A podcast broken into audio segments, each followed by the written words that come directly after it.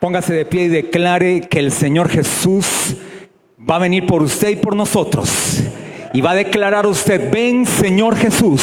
Levante sus manos y diga, ven Señor Jesús, estamos listos. Aquí está tu iglesia, aquí está tu novia, Señor, para ser arrebatada, Padre, en las nubes y estar juntamente contigo, Señor. Esperamos ese glorioso día, porque nada lo impedirá. Será inminente tu venida, Señor, y la iglesia te espera, te da toda la gloria, te da toda la honra, te da toda la alabanza, Señor. Tu iglesia te dice, ven, Señor Jesús. Dale un excelente aplauso al Rey de Gloria, porque su venida está pronta, su venida es inminente. Nadie podrá detener su venida, ni naciones, ni reinos, ni gobiernos, ni coaliciones, ni organizaciones podrán detener el regreso inminente del Señor de Gloria. Él vendrá con poder, Él vendrá con señales, Él vendrá con potencia, Él vendrá a establecer su reino aquí en la tierra y todo ojo, y todo le verá y testificará que el Rey de Gloria viene y usted y yo seremos ascendidos en gloria con el amado Padre. Gracias,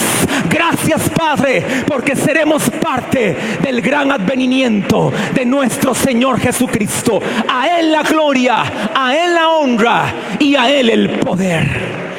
Gracias Señor Jesús. Tome su lugar y con ese espíritu de adoración y alabanza nos preparamos a recibir la palabra.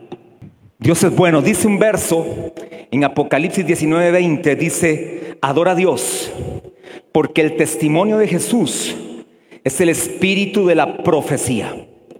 Es decir, que todo al fin de cuentas nos conduce a adorar a nuestro Señor Jesús, al Rey de Gloria.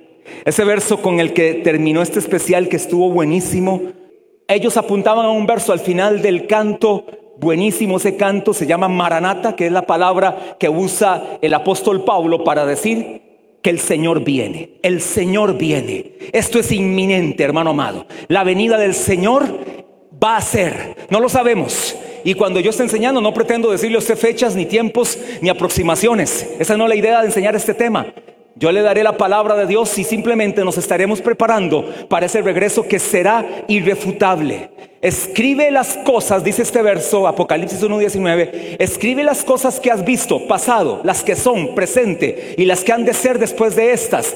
Esa es la, división del libro de Apocalipsis. Capítulo 1, escribe las cosas que has visto. Es lo que le dice el Señor Jesús al apóstol Juan. Todo esto que te estoy enseñando, todo esto en lo que te estoy metiendo en una isla llamada Patmos, ahí estaba llevado el apóstol Juan, aquel discípulo amado, ahí fue llevado en ese tiempo de adoración a Dios y ahí lo lleva a ver las cosas, estas que has visto. Ahí Jesús le enseña la gloria de su nombre, le enseña la gloria de su majestad. Ahí Juan queda extasiado a ver, al ver al amado, al rey de toda gloria. Las cosas que has visto son aquellas pasadas en ese momento, un pasado no tan lejano, son las que está viendo en ese momento que ya Juan las disfrutó. Ahora las que son, Apocalipsis capítulo 2, capítulo 3. Este verso es muy importante entenderlo. Las que has visto, las que son Apocalipsis 2 y 3, las siete iglesias. Efeso, Esmirna, Pérgamo, Tiatira, Sardis, Filadelfia y la Odisea. Estas iglesias representan el programa de Dios para la iglesia presente y nos incluye a usted y a mí. En esta iglesia presente de Apocalipsis 2 y 3, simplemente que en ese caso está hablándole específicamente a siete iglesias, donde los ángeles de esas iglesias representan al líder espiritual de esa iglesia, al pastor de esa iglesia, casi y más de dos mil años, y lo que el tiempo esté hasta que sea ese momento de la segunda venida, cuando hablamos de segunda venida, y aquí quiero nada más dejar claro esto, cuando yo digo el término segunda venida, no solo me refiero al tiempo de la segunda venida antes del milenio, no solo me refiero a eso. La primera venida, ya usted sabe acerca de la primera venida, que la palabra y el vocablo griego que se usa para primer venida es epifanea, y para la segunda venida es parusia. En la segunda venida, cuando Jesús se manifieste, se puede ver desde tres puntos de vista. La primera venida, que abarca cuando ya Él vino, la segunda venida también abarca cuando Él venga por su iglesia y también la segunda venida abarca cuando Él venga con su iglesia. Todo esto se lo estoy diciendo, pero no es este, lo que ya quiero que usted tome como nota. Todo esto se lo daré más lento y más fácil para hoy nada más estoy haciendo como una introducción a lo que le quiero decir. Entonces escribe las cosas que has visto, capítulo 1 de Apocalipsis, escribe las cosas que son Apocalipsis capítulo 2 y capítulo 3, que significa la iglesia en la edad presente, la que ha sido desde el día de Pentecostés hasta el día de hoy, ahí nació la iglesia, el misterio que estuvo escondido por siglos y edades. Por eso usted no escucha nunca en el Antiguo Testamento hablar de la iglesia, hasta en Pentecostés se habla de la iglesia, ¿por qué? Porque era un misterio misterio escondido, el cual es revelado por Cristo y que hoy usted y yo anunciamos porque Él es la esperanza de gloria. Y las que han de ser después de estas es la tercera parte de la división del libro de Apocalipsis, capítulo 4 hasta el capítulo 22, donde se presentan todos los juicios de Dios para aquellos que están en la tribulación, todos los juicios llamados sellos, trompetas y copas, donde se narran de dos puntos de vista diferentes, pero con los mismos actores. En todo el escenario del libro de Apocalipsis capítulo 4 al 22, usted verá dos narraciones del capítulo 4 al capítulo 13, verá la primera narración y del capítulo 4 al capítulo 19 verá, verá la segunda narración, que es la misma, solamente que en la segunda narración da los personajes que participan en todos estos eventos. eventos. Háblese de la bestia, el falso profeta, la segunda bestia, el anticristo, de los dos testigos, de los 144 mil, de la abominación desoladora. Háblese de todos estos eventos que van a suceder y usted y yo los vamos a aprender. Háblese de la mujer, háblese del dragón escarlata, háblese de todos estos personajes que serán básicos para entenderlos. Y ya capítulo 20, 21 y 22 es el advenimiento del Señor Jesús Jesús con gloria y majestad para establecer un reino de mil años sobre la tierra donde usted y yo vendremos con el Señor a establecer su reino y su gran pacto eterno con toda la tierra. Así que hermano amado, prepárese para todo eso, porque usted y yo seremos claves en este tema. ¿Por qué enseñamos este tema? ¿Por qué hasta ahorita? Bueno, porque creo que es el tiempo que Dios puso en mi corazón. Y segundo, porque necesito por lo menos cinco años de preparación, 60 meses de preparación, más de 250 semanas de ver estudios, de diferir con otros autores y ver también no solamente imponer mi pensamiento, sino más bien ver los mejores pensamientos a los mejores pensadores, no tanto los modernos, los modernos son muy buenos, sin embargo me fui a algunos del el año 1500 a la fecha, pensamientos como el de Martín Lutero, como el de Juan Wesley, como el de Dwight L. Moody, pensamientos como el de Charles Ryder, pensamientos como el de Scofield, pensamientos ya modernos como el de Evis Carballosa, como de Dwight Pensamientos de Als, pensamientos de Walbor, de manera tal, de Matthew Henry, de Adam Clark, de Hendrickson. ¿Para qué? Para ver las posiciones de cada una y quienes se acercaban más a la posición correcta y quienes, no porque no esté de acuerdo, sino porque no tienen sostenimiento de la palabra. Aquello que la palabra no lo puede sostener, para mí no puede ser una doctrina de la palabra de Dios. Es decir, si es insostenible por la palabra, yo no puedo enseñar algo insostenible. Por ejemplo, algo insostenible que predican algunas corrientes cristianas es que el Espíritu Santo fue para el tiempo de Pentecostés y punto. Ahí se acabó el ministerio del Espíritu Santo y ahorita no hablamos del Espíritu Santo, no existen las sanidades, no existen los milagros, no existe el hablar en lenguas, no existe la manifestación del Espíritu. ¿Por qué? Porque fue solamente para la iglesia del Pentecostés donde cayó como lenguas de fuego. Eso es insostenible bíblicamente. Por lo tanto, no podemos enseñar eso o hablar de sanidades y milagros. Es que las sanidades fueron para otro tiempo, no es para este tiempo. ¿Cuántos aquí han experimentado alguna sanidad física de forma dramática, de forma contundente? Levante la mano para saber. ¿Alguno aquí ha experimentado alguna sanidad de cuerpo? Levánteme la mano. Más, más, levánteme la mano para ver. Mire. Usted la evidencia de que la sanidad sigue para ese tiempo. Otro, por ejemplo, este Efesios 4:11 dice que él mismo constituyó a unos apóstoles, a otros profetas, a otros evangelistas y a otros pastores y maestros.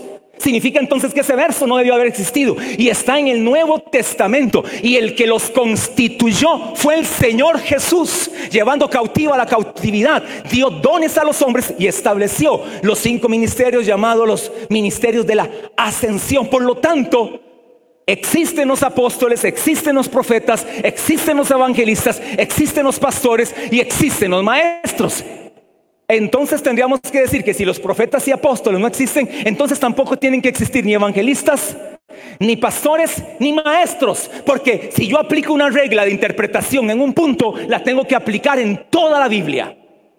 Y aquí yo le voy a enseñar también en este estudio cómo interpretar la profecía escatológica. Vamos a ver interpretación escatológica para ir a lo correcto. Yo no solamente aquí voy a pararme a decir lo que yo pienso, yo le voy a decir por qué lo digo, con qué bases y qué métodos de interpretación hay y cuáles hemos adoptado para interpretar todo lo que vamos a decir. No es que de buenas a primeras se me ocurre decir esto, me metí a internet y como en internet dice que el rapto, la tribulación, el milenio, este, los juicios son de esa manera, yo digo eso y punto. No, hermano amado, por eso merece estudio pensar un poquito, razonar un poquito y sobre todo pedir la dirección del Espíritu Santo. Razón número uno, ¿por qué damos o vamos a enseñar este tema? Porque no debe ser un tema ajeno a la iglesia verdadera. La razón número uno por la que vamos a enseñar este tema es porque este tema, valga la redundancia, no tiene que ser ajeno a la verdadera iglesia. Y cuando digo verdadera iglesia, enfatizo verdadera. Póngale subrayado, póngale comillas, entre paréntesis, ponga que eso lo dije yo verdadera, porque hay iglesia falsa dentro de la verdadera. Lamentablemente se ha metido la iglesia falsa dentro de la verdadera. Es decir, iglesia que solo profesa, solo dice de la boca para afuera que Jesús es el Señor, pero en su vida no demuestran que Jesús es el Señor de sus vidas. Aquí en la iglesia es muy fácil ser cristianos. Aquí pueden levantar las manos, aquí puede traer un diezmo y una ofrenda, aquí puede decir amén, aleluya, gloria a Dios. Pero cuando, cuando está en casa no pasa de hijo de aquello, de idiota, de estúpido, de animal, de brutos y no era el cristiano que levantaba manos. Las mismas manos que levanta aquí en la iglesia son las mismas manos que levanta para pegar a sus hijos y de repente a su esposa o su esposo. Y no es que es cristiano. Y el mismo que viene aquí a adorar y ver la gloria de Dios es el mismo que con esos ojos está viendo en casa en privado pornografía y no dice que es cristiano. Y es el mismo que viene aquí se embriaga del espíritu, pero cuando está fuera de la iglesia se embriaga de licor. Y no es que es cristiano. Así que hermano amado, este tema te va a llamar también a tu reflexión y a tu evaluación. Yo quiero llamar a los cristianos ser verdaderos cristianos. Y cuando digo eso, yo soy el mismo que pongo mis barbas en remojos, en remojo, perdón. Hermano, no sea que cuando Él venga, usted y yo nos llevemos una sorpresa y nos quedemos y los demás se fueron. Usted iba en un avión y se quedó usted y el piloto y todos los demás se fueron en el rapto de la iglesia. ¿Y qué pasó? Si yo tocaba en la alabanza, si yo era líder de célula, si yo evangelizaba, pero tu vida no respaldaba todo eso que hacías, porque había más hipocresía, había más engaño y falsedad que una veracidad de caminar con Dios. La iglesia no está ajena a este tiempo. La iglesia verdadera. Número dos, enseñamos de este tema porque estamos viviendo tiempos donde el espíritu del anticristo se está manifestando. Iglesia amada, si usted se da cuenta y es un poquito, tiene un poquito de visión y mira más allá de 5 centímetros al frente suyo y ve más allá con una panorámica, se da cuenta usted que se están manifestando de una manera el espíritu de anticristo como nunca antes. Solamente usted hace una revisión, por ejemplo, de los candidatos presidenciales que se postularon eh, hace una semana, de 25, 20 están a favor del aborto, de la fertilización in vitro, de los matrimonios igualitarios, están a favor del Estado laico, están a favor de la eutanasia, están a favor de todo aquello que es anti Dios. El espíritu de anticristo, antidios, negación de Dios, violación de sus principios, ir en contra de la palabra, se está manifestando. Esa es una razón de que la venida está cerca y tenemos que hablar de este tema. Número tres, porque el mundo entero está bajo juicio.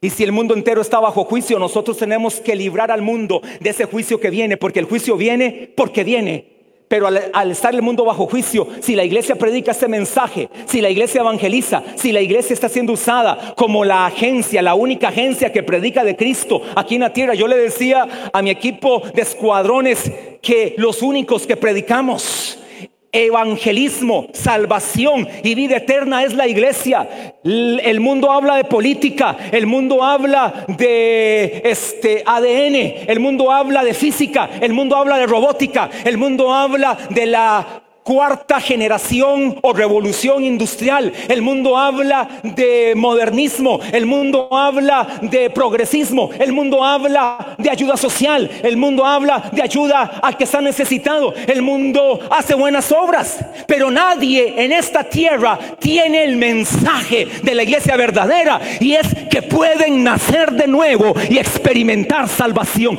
Solo usted y yo como iglesia tenemos el mensaje para predicar a Cristo todas aquellas iglesias en la tierra que viven y son de Cristo.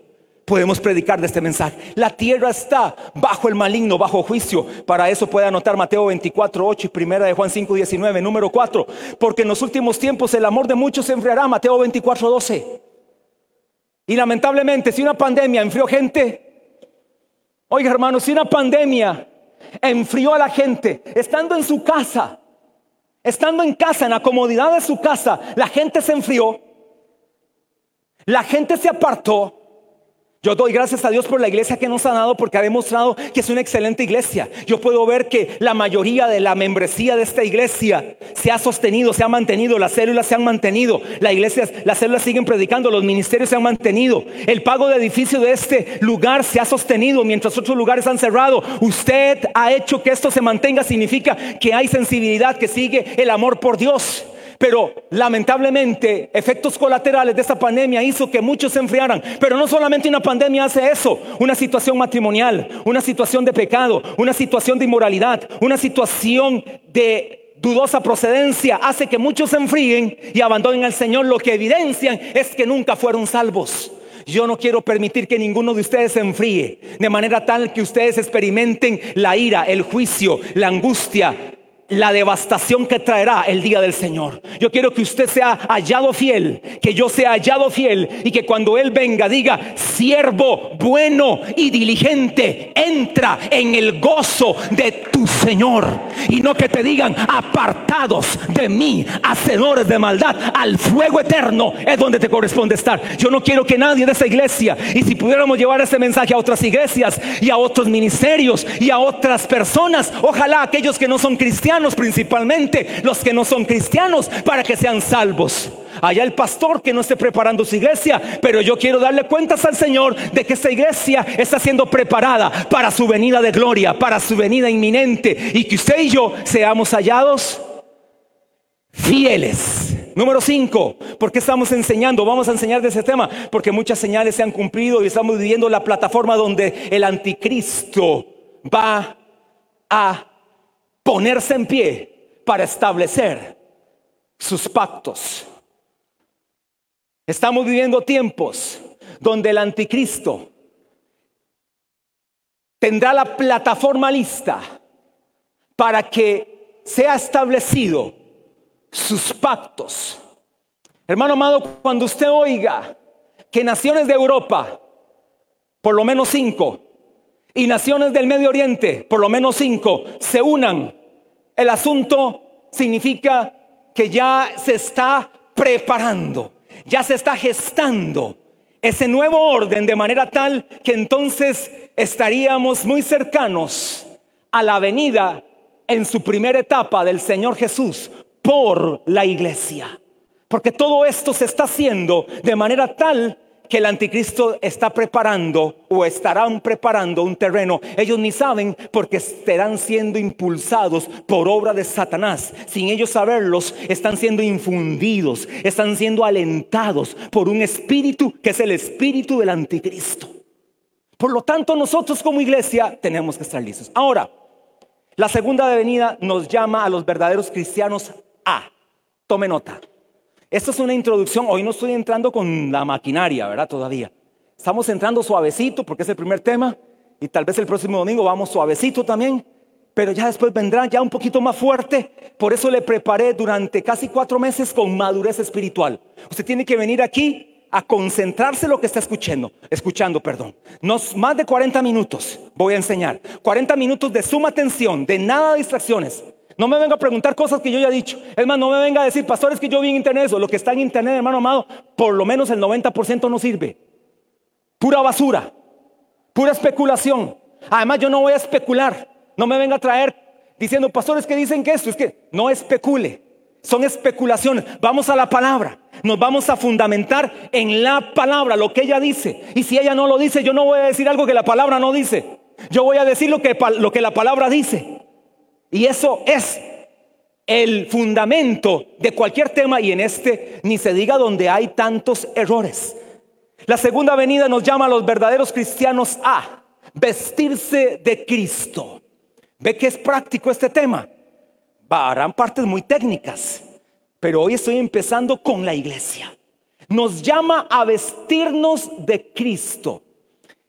Nos llama a los verdaderos cristianos a vestirnos de Cristo. Romanos 13, 11 al 14 dice, y esto, conociendo el tiempo, que es ya hora de levantarnos del sueño. Oiga esto, iglesia, hay que levantarse del sueño porque ahora está más cerca de nosotros nuestra salvación que cuando creímos. Aquí se refiere específicamente a ese gran poderoso día.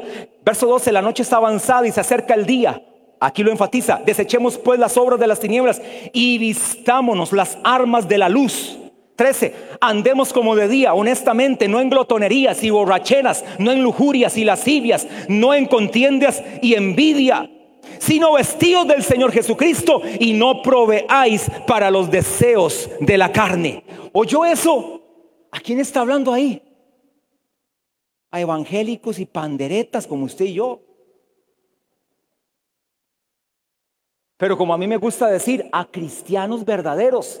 Y a esos cristianos verdaderos les dice, no anden en glotonerías, borracheras, orgías Lascivia significa que hay gente que se dice cristiana que todavía anda en lascivia, orgía, borracheras y glotonerías.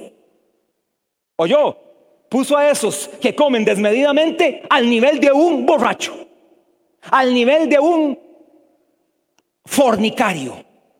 Es decir, que para el Señor, tanto el glotón como el fornicario en el mismo nivel. Y a esos dos les llama a vestirse de Cristo porque el día está cerca. El poderoso y glorioso día está cerca. Y cuando estoy hablando del día que está cerca, porque el día del Señor tiene varias etapas, cuando estoy hablando para la iglesia, me estoy refiriendo, y eso se lo voy a demostrar por la Biblia, me estoy refiriendo al arrebatamiento de la iglesia. Porque algunos me van a decir, pastor, la, Biblia no usa rapto. Tiene razón, no usa la palabra rapto, pero sí usa arrebatamiento. Y todavía mejor, en griego, arpazo, tomado por la fuerza. Tomados por la fuerza. Es decir, que si usted es cristiano, aunque usted no quiera, lo van a tomar por la fuerza. Habrá alguno tan masoquista que diga, no, yo no me quiero ir, yo quiero estar en siete años de tribulación y de pecado. ¿Alguno será tan masoquista?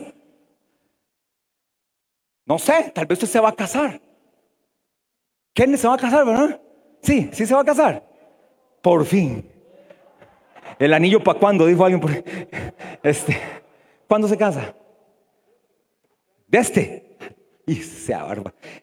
Se casa Kenneth. Junio. Sábado domingo. Domingo. ¿Qué hora? Cuatro de la tarde. Y ese día, luna miel, todo, ya de una vez.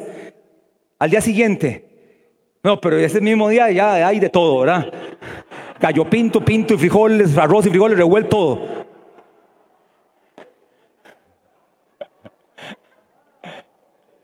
Pero ya que está en todo, el asunto se está preparando y viene el arrebatamiento. Dice Kenneth, Señor, yo me quedo, pero déjame pasar la luna de miel. ¿Lo haría, sí o no? No. Ah, bueno, o sea, Hillary, prepárese, ¿verdad? Porque pero está bueno, mejor no, porque van a ir a una mejor luna de miel. Van a ir con el amado, con el Rey de Gloria, con el Señor de Señores, a las bodas verdaderas. Kenneth, las bodas del Cordero. Pero de repente alguno no va a tener ni luna de miel porque, qué madre, Señor, que viniste en este momento, pero me voy contigo mejor. Sí, hermano, mejor. Mejor, vístase de Cristo, vistámonos de Cristo. Número dos, la segunda venida nos llama a los verdaderos cristianos a anunciar la muerte del Señor. Tenemos que anunciar la muerte y la resurrección del Señor. Cuando celebramos la cena del Señor, que hay un grupo por ahí que ya no celebran la cena del Señor, no sé con, qué base bíblica ya no celebran la cena del Señor. O sea, son tan super espirituales que ya no celebran la cena del Señor. Ya dicen que la cena del Señor es un rudimento de los que hablamos de Hebreos capítulo 6 que ya pasó, igual que el bautismo en agua, es un rudimento que ya no hay que practicar. ¿Para qué bautismo en agua? ¿Para qué cena del Señor? ¿Para qué esto y para qué lo otro? Oiga, hermano amado, la cena del Señor, cuando usted y yo la celebramos cada domingo, primer domingo de semana, que la Biblia no dice la periodicidad de la celebración de la cena del Señor, pero si dice que la celebremos, aquí la celebramos una vez al mes, el primer domingo de la semana. ¿Sabe qué estamos haciendo? Cuando usted no viene ese primer domingo, usted está menospreciando la cena del Señor, pero no solamente eso, está menospreciando la venida de Cristo. Y cuando nosotros celebramos la cena del Señor, estamos anunciando su muerte y su resurrección. Dice Primera de Corintios 11:26. Así pues, todas las veces que comieres este pan y bebieres esta copa, la muerte del Señor anunciáis hasta que Él venga. Es decir, cada domingo que celebramos la cena del Señor, estamos diciendo, Señor, nos preparamos para tu venida y celebramos tu muerte y tu resurrección, porque por tu sangre nos has redimido para salvación. Número 3, la venida del Señor Jesús llama a los verdaderos cristianos a cuidarse de ser engañados. Y esa es mi labor, la de la pastora, la de los líderes de célula, pero principalmente la de mi esposa y, mí, y mía, es liberarte del engaño. Es que no vengan lobos rapaces, es que no vengan falsos cristianos, es que no vengan pseudo doctrinas, hermano amado. Están proliferando las pseudo doctrinas, que es pseudo, falsas doctrinas están proliferando. De manera tal que puedes ser engañado y ese engaño te puede hacer desviarte del propósito de Dios para tu vida. No permitas que el engaño venga a tu vida. Segunda de Tesalonicenses 2, 1 al 3, ya aquí comienza a ponerse bueno el tema. Estos son versos que los vamos a ver durante el tema, pero oiga este verso, ya está calentando aquí un poquito el tema. Segunda de Tesalonicenses 2, 1 al 3, pero con respecto a la venida de nuestro Señor Jesucristo y nuestra reunión con Él, aquí le está hablando del arrebatamiento porque es la reunión con, es la reunión con Él. Os rogamos, hermanos, que no os dejéis mover fácilmente de vuestro modo de pensar, ni os conturbéis ni por espíritu, ni por palabra, ni por carta como si fuera nuestra, en el sentido de que el día del Señor está cerca. Nadie se engañe en ninguna manera, porque no vendrá sino que antes que venga la apostasía y se manifieste el hombre de pecado, el hijo de perdición. Por cierto, son, son sinónimos del anticristo. Hombre de pecado, hombre de perdición son sinónimos del anticristo. Pero note esto, a los tesalonicenses se les estaba diciendo que ya la venida del Señor iba a ser, ya, ya, ya iba a ser se les estaba diciendo doctrinalmente algo incorrecto y entonces el apóstol Pablo tiene que corregirlos y decirles, la venida del Señor será de esta manera y Tesalonicenses es de las pocas cartas que usa el apóstol Pablo para hablar de la venida del Señor. Además de Primera de Corintios capítulo 15, Segunda de Tesalonicenses capítulo 2 son los versos y capítulos preferidos del apóstol Pablo hablando de la segunda venida de Cristo. Es decir, hermano amado, en la Biblia solamente podemos ver a cuatro apóstoles que hablan de la venida de Cristo, o más bien tres. El Señor Jesús ni se diga Mateo capítulo 13, Mateo capítulo 24, capítulo 25, Marcos capítulo 11, Marcos capítulo 12, Lucas capítulo 23, Lucas capítulo 22. Ni se diga, el Señor Jesús aborda este tema desde la tribulación, antes de la tribulación, desde la seducción de este mundo hasta lo que ha de venir en el reino eterno. El Señor Jesús es el que más aborda este tema. Es decir, tenemos una clara evidencia de que este día será glorioso. Otro apóstol que habla de la segunda venida de Cristo es el apóstol Pedro. Otro que habla es el apóstol Pablo. Y ni se diga el apóstol Juan en el libro de Apocalipsis. Este sí la saca del estadio. Con razón fue el discípulo amado. ¿Qué revelación le da a Juan el Señor Jesús? Porque con el que tiene el contacto directamente el apóstol Juan es con el Señor Jesús. ¿Y sabe cuál fue el contacto? ¿Sabe cuál fue el puente de contacto entre Jesús y Juan? La adoración. La adoración lo llevó a tal revelación. Así que anote esa frase. La adoración me da revelación. Cuando yo soy un adorador, soy un hombre de revelación. Cuando soy un hombre de adoración, soy un hombre o una mujer de revelación. Es decir, nadie me va a engañar tan fácilmente. Nadie me va a seducir tan fácilmente porque a un adorador no lo seduce cualquiera, porque es un hombre o una mujer de revelación. Por esto es una casa de adoración. Esta iglesia es una iglesia de adoración. En esta iglesia hay dos fundamentos. A tus muros llamarás salvación y a tus puertas alabanza. Por aquí la gente se salva, pero también aquí vienen a adorar, porque la adoración nos trae en una total conexión con Dios, con el amado, con el Rey de Reyes. Por eso la iglesia tendrá que ser arrebatada antes de la tribulación hermano amado, porque porque Dios va a meter a una iglesia lavada en la sangre de Cristo a pasar un momento de angustia, tormento, dolor, devastación, siendo la iglesia que lo adora, se la arrebata antes para irse a casar con ella y celebrar luego la cena del Cordero. ¿Se imagina qué cena? ¿Se imagina qué clase de cena? Ya hay alguien se rió por ahí.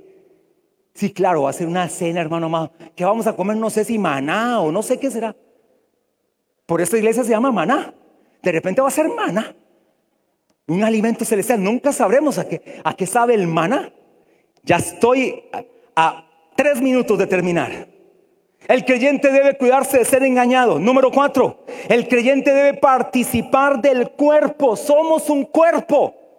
Por lo tanto, la segunda venida debe llamar a los cristianos a tener conciencia de cuerpo. Hebreos 10:25, no dejando de congregarse como algunos tienen por costumbre, sino exhortándonos. Y tanto más cuando veis que aquel día se acerca. Ese día se acerca, iglesia amada, por lo tanto hay que congregarse. Yo le doy gracias a Dios por hoy ver la iglesia de esta manera. Y oiga que no es el, no es el primer domingo del mes. Los primeros domingos del mes es el día más asistido. Por hoy es el segundo domingo del mes y está repleto. Se tuvo que parquear gente allá en el parqueo de atrás atrás. Dele un aplauso al Señor porque aquí hay una iglesia sedienta, una iglesia de exaltación, una iglesia de adoración, una iglesia sensible a la voz de Dios. Pero hermano, no sea porque empecé hoy con el tema.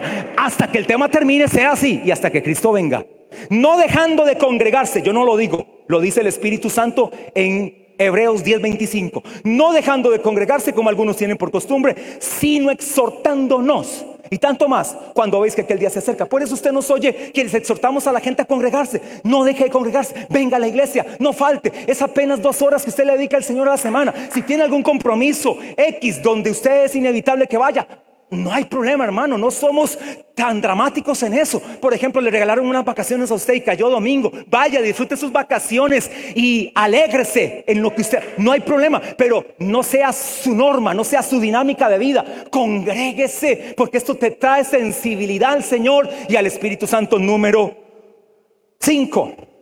Porque tenemos que hablar de este tema. Estamos, la segunda venida nos llama entonces a los verdaderos cristianos. Cinco, a ser perseverantes. A ser perseverantes. Hebreos 10, 35 al 39. No perdáis pues vuestra confianza que tiene Garde Galandón, porque os es necesaria la paciencia para que habiendo hecho la voluntad de Dios obtengáis la promesa, porque aún un poquito y el que ha de venir vendrá, hermano amado. El que ha de venir vendrá y no tardará. El que ha de venir vendrá. Eso se llama la inminencia de la venida de Cristo, porque hay un poquito y el que ha de venir vendrá y no tardará, mas el justo vivirá por fe usted y yo. Y si retrocediere, no agradará a mi alma. Los que retroceden no son de agrado a Dios. Pero nosotros no somos de los que retroceden para perdición, sino de los que tienen fe para preservación del alma. Santiago 5.8. Tened también vuestra vosotros paciencia y afirmad vuestros corazones, porque la venida del Señor está cerca. Santiago 5.8. La venida del Señor está cerca. Hermano amado, hace dos mil años los tesalonicenses creían que ya el Señor venía. Evidentemente no es así. Pero hermano, indiferentemente de la época en la que estemos, el Señor está cerca. Si para los del primer siglo estuvo cerca, ellos se guardaron para ese día. Si los del segundo siglo, si los del siglo XIV, siglo XVIII. Pero sí quiero decirle que nosotros los del siglo XXI, las señales están cumpliéndose de forma más acelerada y hay muchas señales que ya están establecidas, escritas en Mateo capítulo 24 y Mateo capítulo 25. Por lo tanto, usted y yo si hay una generación a la, a la, cual Dios está llamando a estar listo y a ser perseverantes, es a usted y a mí. Número 6, la segunda venida llama a los verdaderos cristianos a guardarse en santidad. ¿Cuántos dicen amén? A guardarse en santidad. Uy, hermano. ¿Sabe qué significa ser santo? Apartado. Eso es santo. Apartado. Segunda de Pedro 3, 9 al 14, el Señor no retarda su promesa, según algunos la tienen por, por, tardanza, sino que es paciente para con nosotros, no queriendo que ninguno perezca, sino que todos procedan al arrepentimiento. Pero el día del Señor vendrá como ladrón en la noche. Oiga, eso será glorioso. Nadie sabe cómo, pero será, nadie sabe cuándo, pero sí el cómo, como ladrón en la noche en el cual los cielos pasarán con grandes estruendo y los elementos ardiendo serán deshechos y la tierra y las obras que en ella serán quemados, puesto que todas estas cosas han de ser deshechas. ¿Cómo no debéis vosotros andar en santa y piadosa manera de vivir? 12. Esperando y apresurándoos para la venida del día de Dios, en el cual los cielos encendiéndose serán deshechos y los elementos siendo quemados se fundirán. Pero nosotros esperamos, según sus promesas, cielos nuevos y tierra nueva, en los cuales mora la justicia, por lo cual, oh amados, estando en espera de estas cosas, procurad con diligencia ser hallados por Él sin mancha e irreprensibles en paz. Nos llama la segunda venida a guardarnos en paz. Este verso el apóstol Pedro, un pescador del vulgo, del vulgo, sin preparación. Es decir, ese era un pachucazo, así, para, para que usted me entienda, un pachucazo. No que los, los pescadores son así, no que los pescadores, no, no, no, pero era de esos. Era salido. Señor, ¿por qué vamos a tirar la red a la derecha? Tú no sabes de pesca, es a la izquierda, a la derecha y punto, le dijo el Señor Jesús. Era así cabezón. Yo nunca te negaré antes que el callo cante dos veces. Me negarás tres veces. Señor, yo iré contigo a la muerte, Señor. En otro caso le dijo, solo tú tienes palabras de vida eterna. ¿A quién iré si solo tú tienes palabras de vida eterna? Ahí salía el Pedro humilde, sencillo. Y Jesús le dice, te haré, después de esta pesca, te haré pescador de hombres. En la primer pesca de Pedro, tres mil hombres. En la segunda pesca de Pedro, cinco mil hombres. Hechos dos, hechos cuatro. Eche raíces, arraigues en Cristo. Primera de Juan 2:28 y ahora hijitos permaneced en él para que cuando se manifieste tengamos confianza, para que en su venida no nos alejemos de él avergonzados. Y termino 8, el creyente, el cristiano verdadero debe anhelar ese día. Lo que ahora decía este canto, Maranata, este canto. El creyente, el verdadero cristiano, la segunda venida debe llamar a los verdaderos cristianos a anhelar ese día. Apocalipsis 22, 17 y 21. No podíamos dejar de tocar Apocalipsis. Apocalipsis 22, 17 al 21 dice, y el espíritu y la esposa dicen, ven. Y el que oye, diga, ven. Y el que tiene sed, venga. Y el que quiera, tome del agua de la vida gratuitamente. 18. Yo testifico a todo aquel que oye las palabras de la profecía de este libro. Si alguno añadiera estas cosas, Dios traerá sobre él las palabras de la profecía de este libro. Perdón, si alguno añadiera estas cosas, Dios traerá sobre él las plagas que están escritas en este libro. 19. Y si alguno quitare de las palabras del libro de esa profecía, Dios quitará su parte del libro de la vida y de la santa ciudad y de las cosas que están escritas en este libro. El que da testimonio de esas cosas dice, ciertamente vengo en breve. Amén. Sí, ven, Señor Jesús. La gracia de nuestro Señor Jesucristo sea con todos vosotros. Amén. El último libro de la Biblia, el último capítulo de la Biblia y el último versículo de la Biblia terminan con un mensaje de salvación. La gracia del Señor sea con todos vosotros. Amén. Pero ¿cuándo sucede esto? Cuando han, cuando han dicho, ven Señor Jesús. De hoy en ocho te voy a decir cuál es la señal de los últimos tiempos de la cual tú también tienes que cuidarte porque está enfatizada en Apocalipsis capítulo 2 y 3, que es el mensaje a la iglesia presente. Ya le dije las cosas que has visto, esas son exclusivamente para Juan y usted las vio. Era un tiempo de adoración entre Juan y Dios que nos enseña a nosotros a adorarlo. Capítulo 2 y 3 le habla a la iglesia y ahí vamos a aprender una señal de la cual usted y yo tenemos que cuidarnos para no caer de donde estamos, para no caer de la gracia, para no ser descalificados de lo que Dios nos ha dado. Póngase de pie. Padre, gracias por tu poder. Tal vez podemos poner déjenlo así tranquilo. Este, más bien ustedes disfrutan. Pones de fondo el canto, el que pusieron del especial, y nos vamos adorando al Señor. ¿Cuántos se van adorando al Señor en esta mañana? ¿Sí les quedó claro el asunto o está un poquito medio así? Medio, medio cansado o sí, sí, sí me aguantaron el ritmo. Sí, iglesia, dígame amén, a ver. Ah, bueno, qué dicha. Dígame amén otra vez. Ah, bueno, sí, sí, sí sigo. Está muy bueno. Padre, gracias por tu iglesia aquí presente. Tu segunda venida, Señor. en cualquiera de, sus etapas, nos llama a decir, Señor, ven, Señor Jesús. Anhelar ese día. Queremos, Señor, guardarnos en santidad, arraigados en Cristo, de forma perseverante, vestidos de Cristo, cubiertos, Señor, con tu sabiduría y redención. Queremos estar siempre, Padre, viviendo en santidad, ser librados del engaño, anunciar tu muerte y tu resurrección, Señor. Estamos listos, Padre, para que cuando vengas por tu iglesia, por la novia, sea una novia sin mancha y sin arruga, una novia lista, una, iglesia, una novia hermoseada por ti, Señor. Hoy bendigo a tu iglesia aquí presente, la que está oyendo en el Facebook, la que está aquí presencial, la bendigo, Señor. Gracias por tus hijos aquí.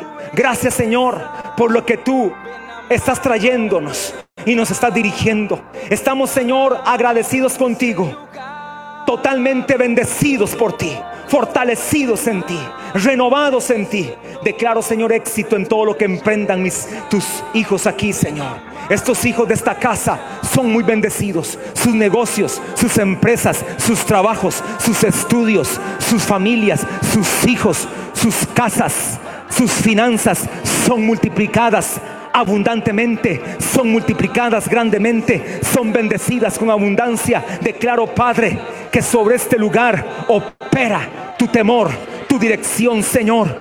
Nos estamos, Padre, anticipando con gratitud, con santidad, con dirección, con amor y con comunión al Espíritu Santo para que ese día no nos sorprenda. El día no lo sabemos, la hora no lo sabemos, pero no nos va a sorprender porque estaremos listos, estaremos listos adorándote, exaltándote, Señor, con un corazón, Padre, siempre sensible a ti. Lleva con bien a tus hijos, guárdales sean bendecidos, Señor, en todas las cosas. Con la potencia del Espíritu Santo. Lo declaro, Señor.